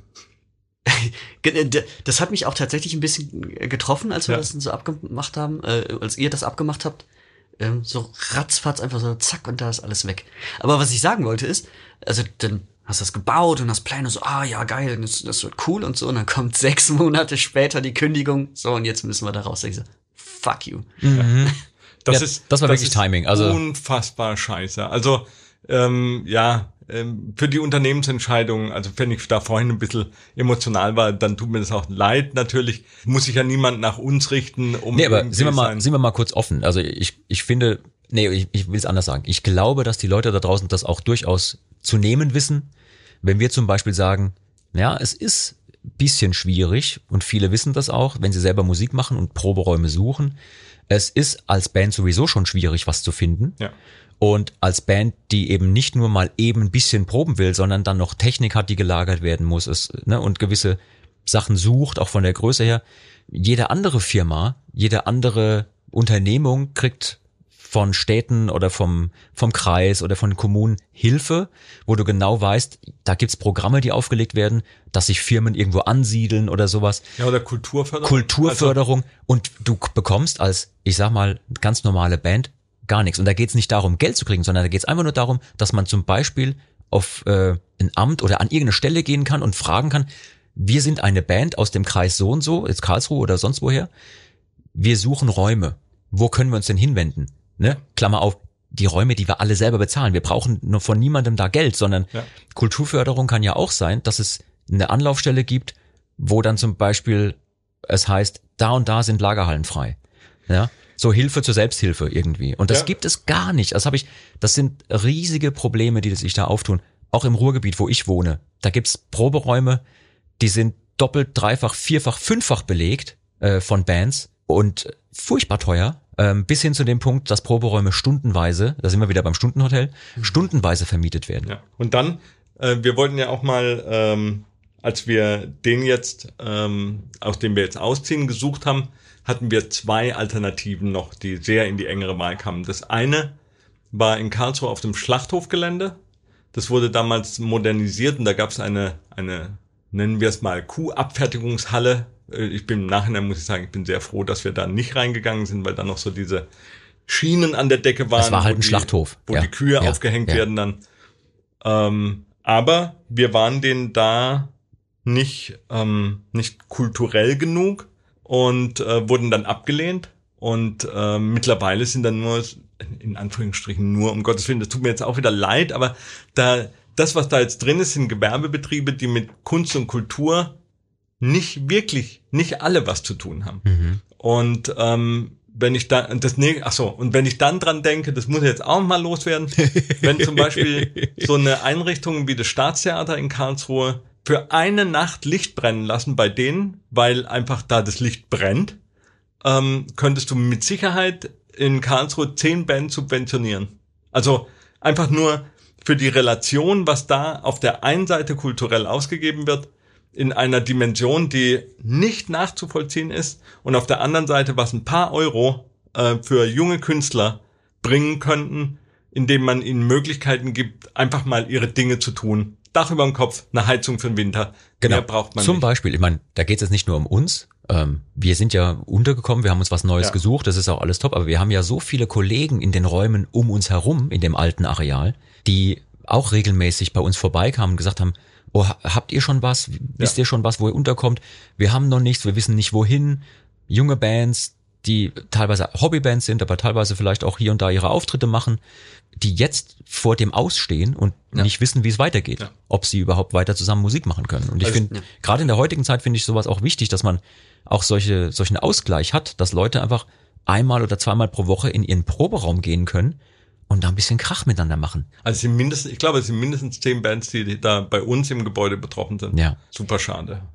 Naja, und dann das zweite, was äh, in Frage gekommen wäre, ist lustigerweise genau das, also ein Teil davon von dem, wo wir jetzt drin sind. Nee. Das haben wir uns vor na, 12, 13, 14 Jahren schon mal angeguckt, mit dem gleichen Vermieter und wären auch beinahe da eingezogen. Und wir waren da schon gut dran und wären auch reingegangen, aber wir wurden dann abgelehnt, weil der einzige Mieter in diesem ganzen großen Industriekomplex ähm, sich dagegen ausgesprochen. Also der, der einzige dort wohnende Mieter. Ah, okay, verstehe. Und der Mieter, der dort wohnte, das war jemand, und deswegen genoss er einen besonderen Schutz, weil er so eine, ein Schreitorett hat. Das heißt, der Mensch konnte nicht irgendwo wohnen, wo Leute drumherum, weil der musste ab und zu einfach weil der schreien einfach, können. der kon Ja. konnte nicht anders. Konnte nichts dafür, Und ja. er hat halt alles zusammengeschrien. Und äh, deswegen war nicht mehr vermittelbar an äh, irgendwelche Wohngegenden, wo andere Leute noch wohnen. Deswegen wohnt er da in dieser, in der Einsamkeit. Dem waren aber Bands zu laut. also eine Band, die vielleicht zweimal in der Woche probt oder so, ähm, das war für ihn nicht möglich, weil ihn das gestört hat. Das fand ich natürlich dann Vielleicht hat das auch ähm, hier Dünnpfiff bei dem getriggert. ja, Man vielleicht auch. Das kann, also das ist, das ist so eine skurrile Situation, wo ich mir denk, sowas erlebt man auch nur mit Saltatio. Sollen wir, sollen wir noch, was mir gerade noch eingefallen ist, sollen wir noch einen, einen kurzen Ausflug in, ähm, wir suchen uns einen anderen Proberaum machen, ja, zwischenzeitlich? Ja, bitte. Ähm, weil bevor die Entscheidung gefallen ist, okay, wir machen uns unseren Proberaum, wo wir da drin sind, schön mit Studio und allem pipapo, haben wir gesagt, ah, ist eigentlich alles zu eng, wir suchen mal was anderes. Wo wir uns dieses Liebeshaus da angeguckt hatten. Weißt du noch? Stimmt, diese, diese, der, Ach Gott, dieses große den Gebäude, Ipinger Riesen. das, das, dieses riesige Gebäude, äh, was, was denkmalgeschützt war. Und das zum Beispiel, jetzt ohne Scheiß, das ist etwas, Falk, das passiert nur dir. ja. Sowas passiert nur dir. Da gibt es ein Gebäude irgendwo In in, einem, in, in, in einem kleinen Dorf und das könnte man mieten oder kaufen oder was auch immer. Und dann kommen wir da hin und dann sind da alle Räume so schön offen und hier steht ein Whirlpool, da steht eine Badewanne, da ist dies, da ist jenes. Und dann stellt sich heraus, naja, das war ein ehemaliges Tantra-Zentrum, Ja. wo einer mitten auf dem Dorf gedacht hat, hier freie Liebe und, und das mache ich da mal auf. Oh Wunder, hat nicht funktioniert. Also macht das wieder zu und will's loswerden. Und der, der drauf reinfällt, bist du. Der, Nein, ich meine, das Gebäude um war, Gottes das Willen. Gebäude war super schön. Mega. Der war, allem auch- Riesig. Ja, riesig und auch ähm, halt äh, tatsächlich historisch, ne? Also Ja. mit Ja. wie viel, also das waren doch irgendwie absurd viele 25.000 handgeschnitzte Dach Holzdachziegel. Nein, so Holzstecken, äh, Stecken, um die Dachziegel festzuhalten. Ja, aber waren die Dachziegel nicht auch? Die waren auch aus das Holz. Schindeln, der hat Schindeln, Schindeln ja. geschnitzt, ja. Genau, Ja. das auch. Äh, Da hat ein. Mensch sein, bei der Renovierung, da war das noch nicht dieses äh, Tantra-Zentrum, Ja. hat ein Mensch bei der Renovierung wirklich sein Leben hingegeben, um dieses äh, Gebäude zu renovieren, muss Ja. man so sagen. Das war jemand, der, der gesagt hat, ich möchte es wieder instand setzen. Das ist, ich weiß nicht, 11., 12. Jahrhundert. Also wirklich ein ganz alte Bausubstanz aus dem Große Mittelalter. Halle. Insofern Also- hat's super gepasst zu Ja. uns. Ja. Und da war im Raum, also in dieser historischen Bausubstanz war äh, äh, Haus in Haus gebaut, Ja. äh, eine schöne, moderne Geschichte. Und das wäre für uns, glaube ich, zauberhaft gewesen als äh, Band Domizil. Ja, man hätte da sein Studio reinbauen können, einen Aber- Proberaum und hätte noch, was weiß ich, Gästezimmer reinbauen können Ja. und so weiter. Aber allein wie skurril das war, dass man dort ankommt und stellt fest, es ist ein ehemaliges Tantra-Sexzentrum und dass du das eben angeschleppt hast, Ja. das hat so gepasst. Einfach, das war Das es liegt auch sehr, äh, also wenn man sich mit Drachenpfaden auskennt, direkt an einem Nexus von Drachenpfaden wurde mir erklärt. Bitte was? what? Was ist denn, äh, was? Was sind denn Hallo Drachenpfade? Freunde, esoterisches Grundwissen für Anfänger eins. Ja, bitte? Ähm, Erd, Esoterik, seid ihr schon mal Routen gegangen? Nein. Oh Gott. Also ich bin, ich folge äh, Google Maps mit den Routen, Aha. aber Also, äh, wir können mal, wir können gerne mal irgendwann über Routen gehen und äh, Wasseradern uns unterhalten. Das nicht. aber-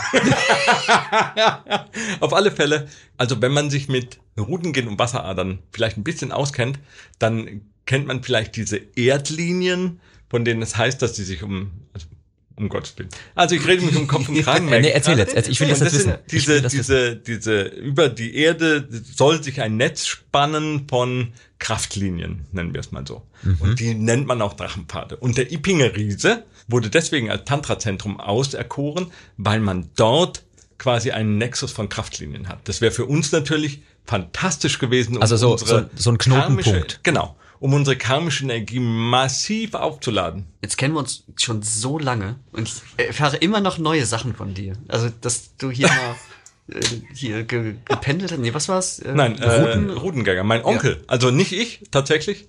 Äh, mein Onkel war ähm, der Manfred, ist Routengänger und äh, kommt aus äh, dem schönen Breisgau und ist da früher immer angefordert worden, wenn Leute Brunnen graben wollten. Abgefahren. Das muss man, also das ist tatsächlich da, äh, gehört da dazu, dass man sagt, okay, ich brauche einen Brunnen auf meinem Gelände, ich hole mir einen Routengänger, der mir sagt, wo ich den Bohrer ansetze. Ob das jetzt stimmt oder nicht, ich habe keine ähm, Ja, irgendwie hat's ja wohl funktioniert, weil sonst ruft man den genau zweimal an. ja. Erstes Mal hat nicht funktioniert, zweites Mal auch nicht, den rufen wir nicht mehr an. Ja, also das Äh, tatsächlich, aber wenn er vielleicht öfter angefordert wurde, Wasser ja. und funktioniert. Also ich habe tatsächlich keine Meinung dazu, sondern das war tatsächlich ein, ein Feature äh, des Ipinger Riesen. Und wir wurden da, Aber allein, dass du das weißt, also ich habe noch nie Gott. von sowas gehört. echt? Hm. Nee.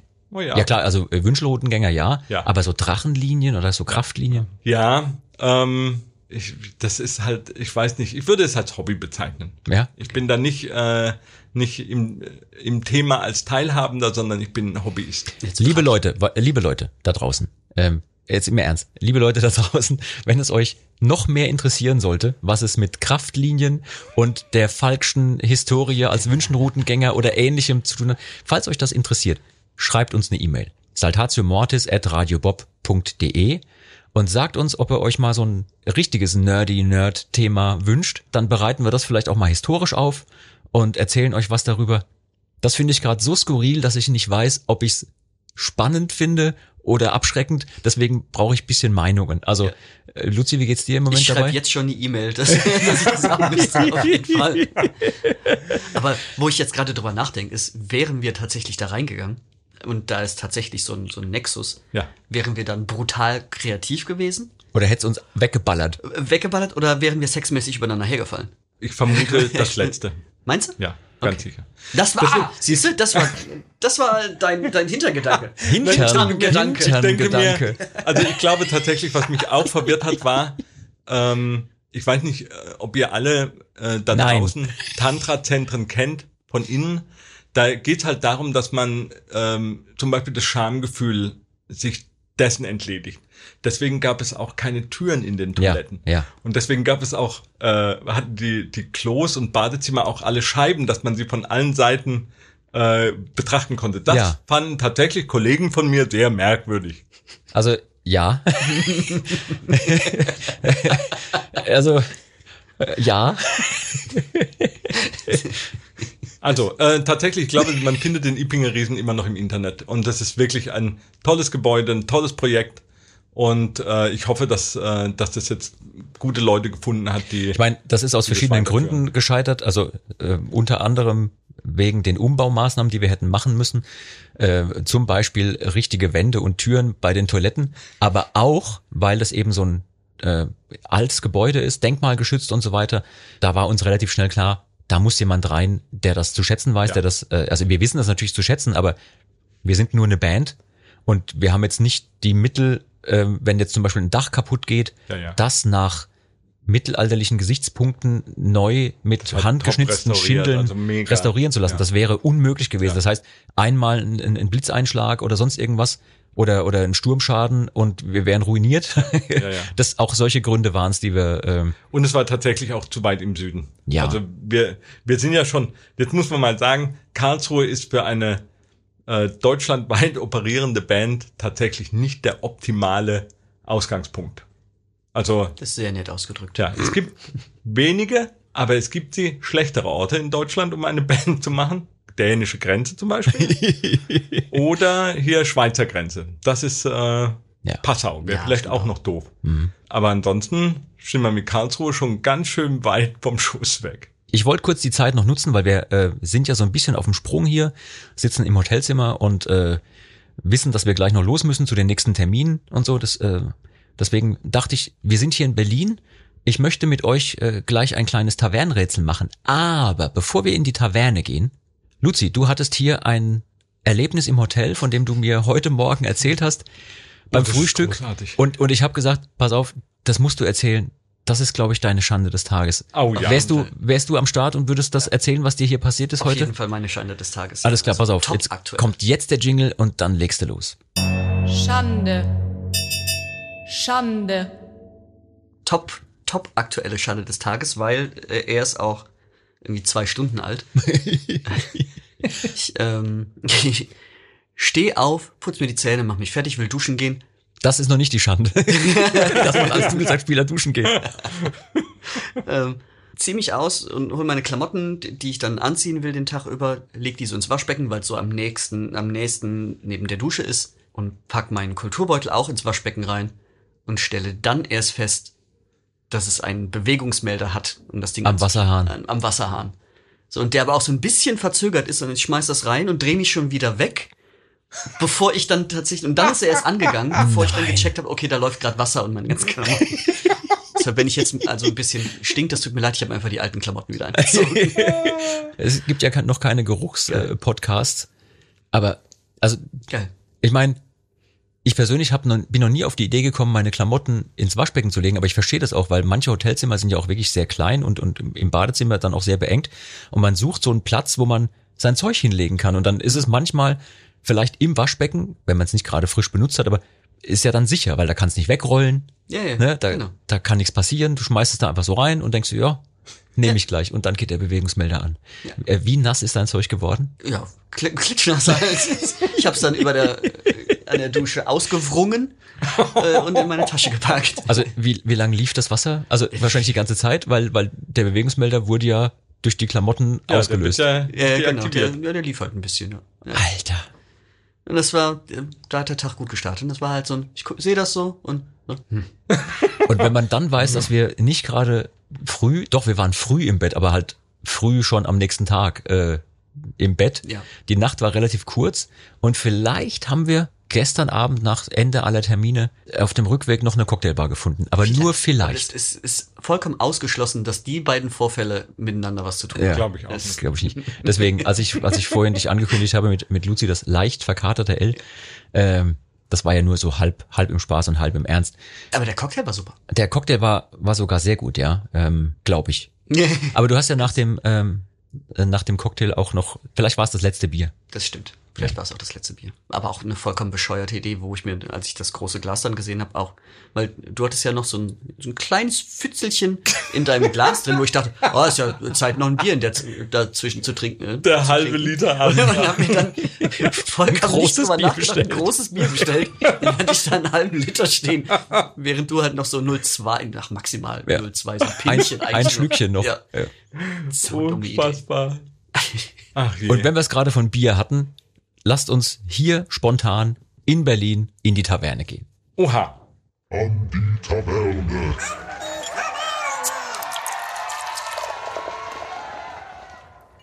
Ich habe mir was ausgesucht und ausgedacht, weil wenn wir schon in Berlin sind, möchte ich mit euch in der Taverne heute ein historisches Rätsel lösen, was einen Bezug zu dieser wunderschönen, großen und lauten Stadt hat.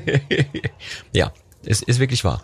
Ähm, und ich habe was vorbereitet. Ich äh, werde euch gleich eine Frage stellen. Es dreht sich, wie oft schon in unserem Podcast, um eine Redewendung. Und wir versuchen gemeinsam rauszukriegen, woher diese Redewendung stammt. Aus Berlin? Das ist richtig, ja. So viel stimmt schon mal. Aber äh, wir versuchen mal zu ergründen, was es damit sonst noch Aha. auf sich hat. Gut. Aber bevor wir gleich hier loslegen, hat, habt ihr alle euer virtuelles Getränk äh, Ja, am, am wir, Start? ja. Haben, haben wir? Gut. Weil in unserer Taverne ist es ja so, dass wir, also jetzt, ja klar, äh, dass wir jetzt schon wieder so klingen wie gestern Abend, Abend, ja. kurz vorm ins Hotel zurückgehen. Ja, also super, warte mal ganz kurz. Ich muss mal kurz umdrehen. So, oh Gott. Also, ähm, in unserer heutigen Berliner Taverne geht es um eine Redewendung, die man in Berlin geprägt hat. Und ähm, die ist historisch. Es wird nicht gegoogelt. Halt. Google. Ach, du machst ein Foto. Okay.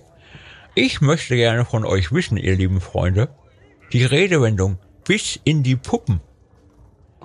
Was bedeutet sie und woher stammt sie? Wie könnte sich die Redewendung entwickelt haben? Bis in die Puppen. Also zum Beispiel bis in die Puppen feiern, bis in die Puppen tanzen oder dies und jenes hat man gemacht bis in die Puppen. Wow, das ist schwer. Ich hol, äh, ich bin gar nicht sicher. Ich, äh, ich glaube, dass es gar nicht so was mit Puppen an sich zu tun hat. Also mit dem, was man meint mit Kinderpuppen. Mhm, okay. Ähm, das, äh, weil die Kinderpuppe an sich, wenn du jetzt sagst, wir haben mittelalterliches Zitat, dann muss das eine andere Geschichte sein. Also ist, ist euch beiden die Redewendung denn bekannt? Habt ihr Ja, das schon mal ja, gehört? Ja, ja, ja, Ja. klar. Das nutze ich ja auch ab und zu mal. Meine Oma hat die immer gerne benutzt. Ja? Hat gesagt, äh, bis in die Puppen. Ja, aber wir sind Puppen wach. Du darfst übrigens gerne normal sprechen, weil wenn du noch zum Stift dazu nuschelst, versteht man gar nichts. Das ist super schwer. Aber das ist ja das Lustige daran. ach so. Hm. Okay. Oh krass, ja, das Ja, ist wirklich. Was, was, äh, dann erklärt doch mal den, den lieben Leuten da draußen, die zuhören, was bedeutet denn bis in die Puppen? Was für eine Bedeutungsebene ist da drin? Also zumindest so wie ich es benutze, ist es, dass es immer, dass man etwas total bis spät in die Nacht macht. Das ist so, Ja, also nicht, Ja. nicht lang im Sinne von langer Zeitraum, sondern spät bis, ja, bis Okay. spät abends oder morgen früh. Aber das ist ja dann doch schon ein langer Zeitraum. Ja. Ja, ja klar, Ne? aber es, ich wollte nur sagen, Aber es- als spät. genau. Okay. Also mhm. nicht, dass es von morgens sechs bis nachmittags um Ich 16 höre Uhr jetzt- lang ist.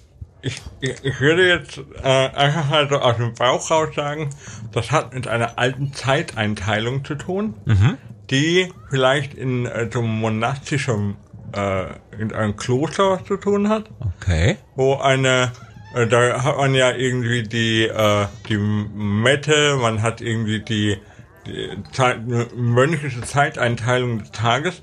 Und ich glaube, da gibt es eine, das vielleicht so ähnlich klingt wie Puppen. Ah, du meinst, dass Die- es also eine, eine Verschiebung gab Ja, und das ein- ursprüngliche Wort Ja. klang Das vielleicht so ähnlich wie, wie das Wort äh, Puppe? Die Prim und dann ist es, äh, sind es die Puppen geworden. Okay, äh, wäre möglich, ja. Haben wir noch eine andere Theorie? Also, Das, das Einzige, was mir eingefallen ist, dass es vielleicht so, dass es tatsächlich auch mit, mit Puppen, also mit Spielzeugpuppen zu tun hat. Ähm, dass man etwas so lange macht oder so lange auf ist, bis die Kinder schon wieder aufstehen und anfangen mit den Puppen zu spielen. oh, das ist gut. Das ist auch schön. Ich höre jetzt aber, da du gesagt hast Berlin und Ja. Berlin im Mittelalter. Wir sind da ja Ich habe Äh. übrigens noch gar nicht erzählt oder erwähnt oder behauptet, dass diese Redewendung aus dem Mittelalter stammt. Ach so. Dann wäre sie vielleicht vom alten Fritz. Das Wer- wäre wer- auch wer- noch was Schönes. Wer ist denn der alte Fritz? Das war ein preußischer König. Welcher Friedrich war's denn? Friedrich der Zweite. Ui, Falk, du Ja. bist etwas auf der Spur. Jetzt ohne Scheiß. Ja, und dann, äh, Dafür bist du der Chefhistoriker hier. Du bist etwas auf der Spur. Ja, das ist so, hat es was mit seinen langen Kerls zu tun vielleicht? Was? äh, reden wir, Schnaps aus dem Gesicht gefallen. direkt der Schnaps. Reden wir noch von alten Fritz und Redewendungen oder hatte der gewisse Vorlieben mit irgendwelchen Kerls? Sagt man ihm nach, dass er das gehabt haben sollte, aber dann ist Berlin ja auch die richtige Stadt dafür. Ne, was meintest du denn mit langen Kerls? Die langen Kerls, das sind, äh, das waren seine, seine Leibgarde. Ah, Und äh, vielleicht, äh, ich, da bin ich jetzt sehr, sehr unsicher, aber vielleicht wurden die, so wie man heute vielleicht salopp sagt, was ist denn das für ein Kleiderständer? Ah, äh, Hat man gesagt, okay, die diese Nachtwache, Mhm, äh, diese Jungs, äh, das sind das, äh, aber gut, es gibt halt dieses, hey, na, ich weiß nicht. also äh, wäre eine spannende Theorie, ist es aber nicht. Hm. Aber äh, mit Friedrich II. bist du wirklich sehr gut auf der richtigen Spur mit dem alten Fritz. Aha. Glaubst du, wo du gerade meintest, ah, was ist denn das für eine Puppe? Ja. Äh, Sag mir auch so ein bisschen abfällig, ey, Puppe. Ja, genau, da, Vielleicht, wo tatsächlich dann so Freudendamen oder so äh, nachts auf die Straße gegangen sind. aha. Ach so, Deshalb bis in die Puppen. bis die auf die Straße duften? Äh, ne, oder Vielleicht halt, gibt es eine Zeit, wo, wo gewisse Berufsstände äh, überhaupt äh, eine, eine ah, eine Sperrstunde. Aha. Das hat doch mit der Sperrstunde zu tun. Mit Sicherheit. Ja? Und ab da durften die, die süßen Puppen, die dann auf der Straße stehen und sich anbieten, vielleicht raus und äh, oder auch nicht. Ähm, ja. Auch eine spannende Theorie, ist es aber auch nicht. Ach nee. Es ist höher. Pass auf, aber richtig, das war richtig gut. Also mit dem Friedrich II. Ich helfe euch mal, ja? Okay. Also, für alle, oh Gott, ich muss das Ding mal aus dem, oh, ich muss das Ding mal aus dem Mund nehmen. Aber wir die nicht, aber. Hochzeitsnacht. Die Redewendung bis in die Puppen hat einen Berliner Ursprung und zwar König Friedrich II. hat im großen, äh, am großen Stern äh, im Tiergarten Götterstatuen aufgestellt, hat die dort aufstellen lassen. Und die Berliner Bevölkerung hat so ein bisschen respektlos gesagt, das sind die Puppen des Königs. Mit denen spielt der König. Ne, so, das, das ist die, die eine Ebene, die es da gibt. Auf der anderen Ebene gibt's ja auch die Redewendung zum Beispiel, die Puppen tanzen lassen, ne? also Marionetten bewegen oder äh, man ist derjenige, der jetzt die Fäden in der Hand hält, der Drahtzieher.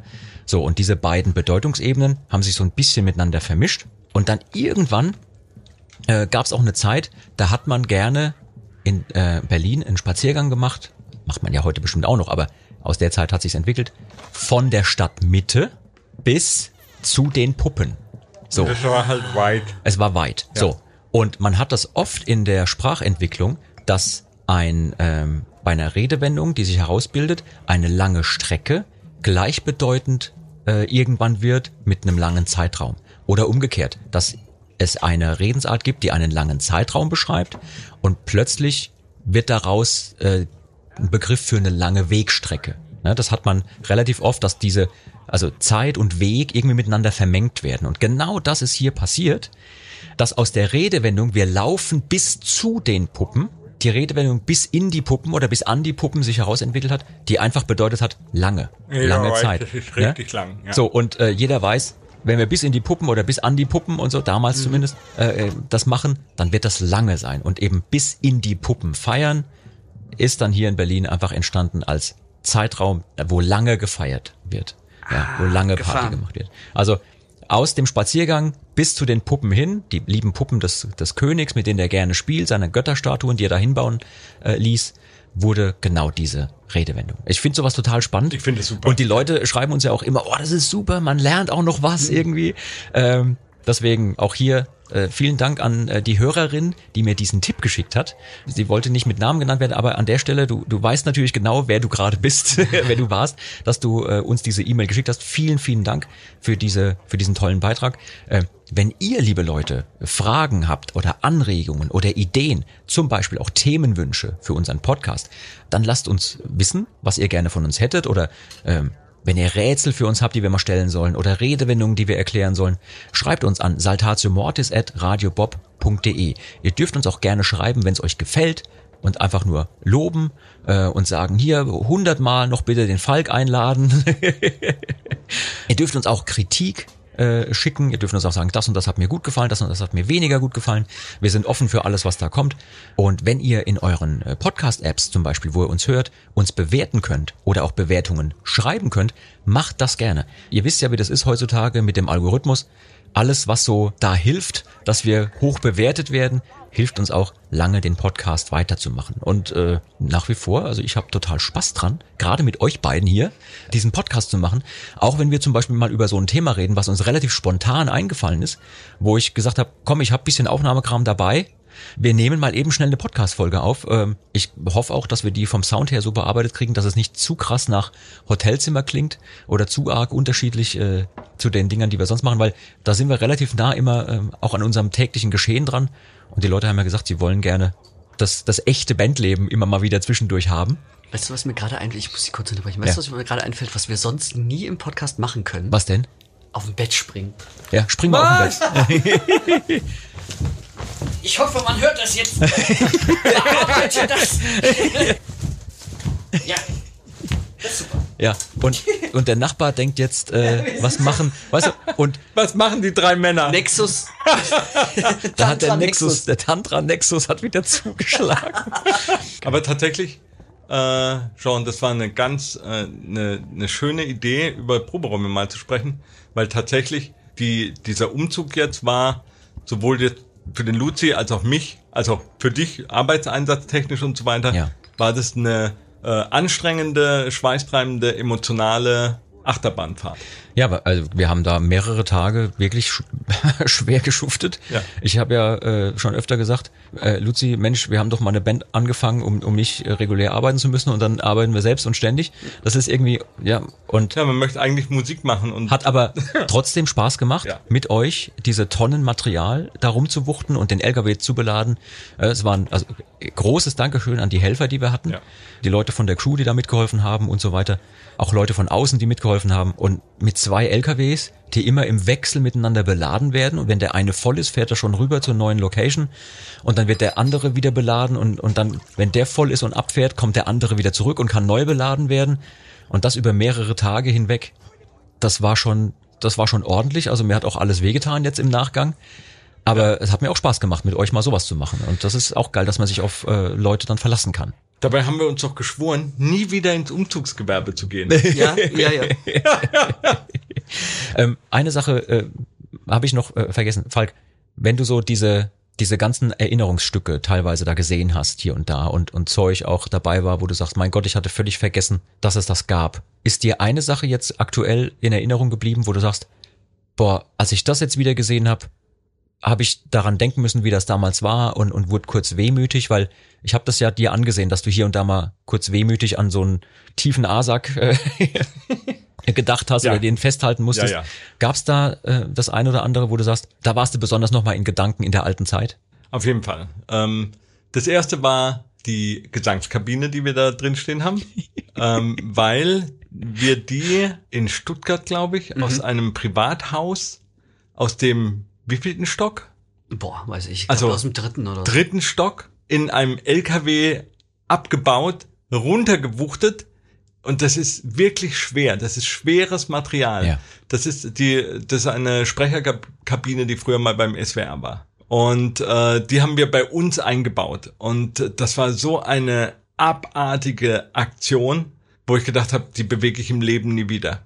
Und das zweite war tatsächlich, äh, ihr kennt es vielleicht vom Cover ähm, unserer zweiten Rock-CD oder Elektro-CD, Erwachen, die Maske.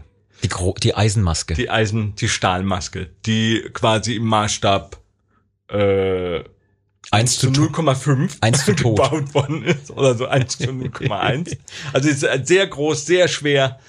Das äh, haben der Flux damals und ich in der KMK, in der Werkstatt von der KMK geschweißt und geflext und gebogen und unfassbar. Und ihr hattet dieses Riesentrum ja auch mit auf Tour dabei ja, ja, ja, ja, damals. klar.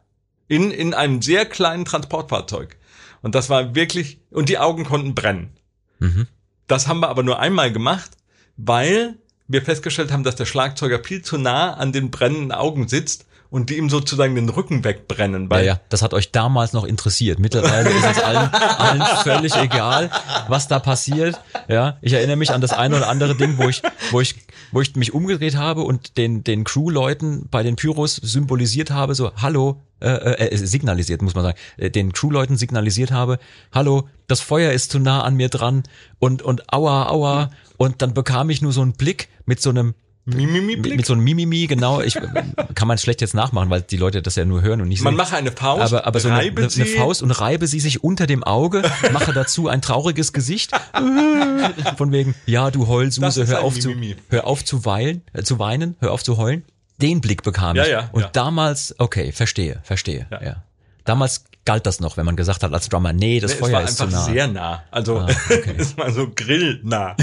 Hans war ja, ja, Ja, vor allem, weil die Maske Vergleich zu hinter heute? dem Schlagzeug war nicht mehr zu sehen, wenn der Lasterbike da gesessen ist. Ah, die war okay. einfach weg. Also das war, dann haben wir gedacht, wir können sie einfach auch weglassen. Oder wir fliegen sie. Also wir ziehen sie an einem, An einem Seil nach oben oder nach einem Draht. Ja, oh super. Gott, was für bescheuerte Ideen hat man. Aber tatsächlich, da war ich, äh, wie, keine Ahnung, nach 2003 oder 4 zurückversetzt in Mhm, dem Moment. Das war, und dann natürlich, wir haben Aber seitdem stand die auch da in der Ecke im Proberaum, ne? Die Maske. Die wurde dann auch nie in mehr anderen bewegt. Proberäumen äh, und Lagern. Wahnsinn. Die stand auch in Weingarten. Gott. Mensch, und äh, ich weiß ja, wie das Ding aussieht und wenn man das anfasst, wie sich das anfühlt, das konnte man ja eigentlich nur mit Handschuhen bewegen, Ja. weil da waren ja auch so scharfe Kanten Ja. dran. Ja.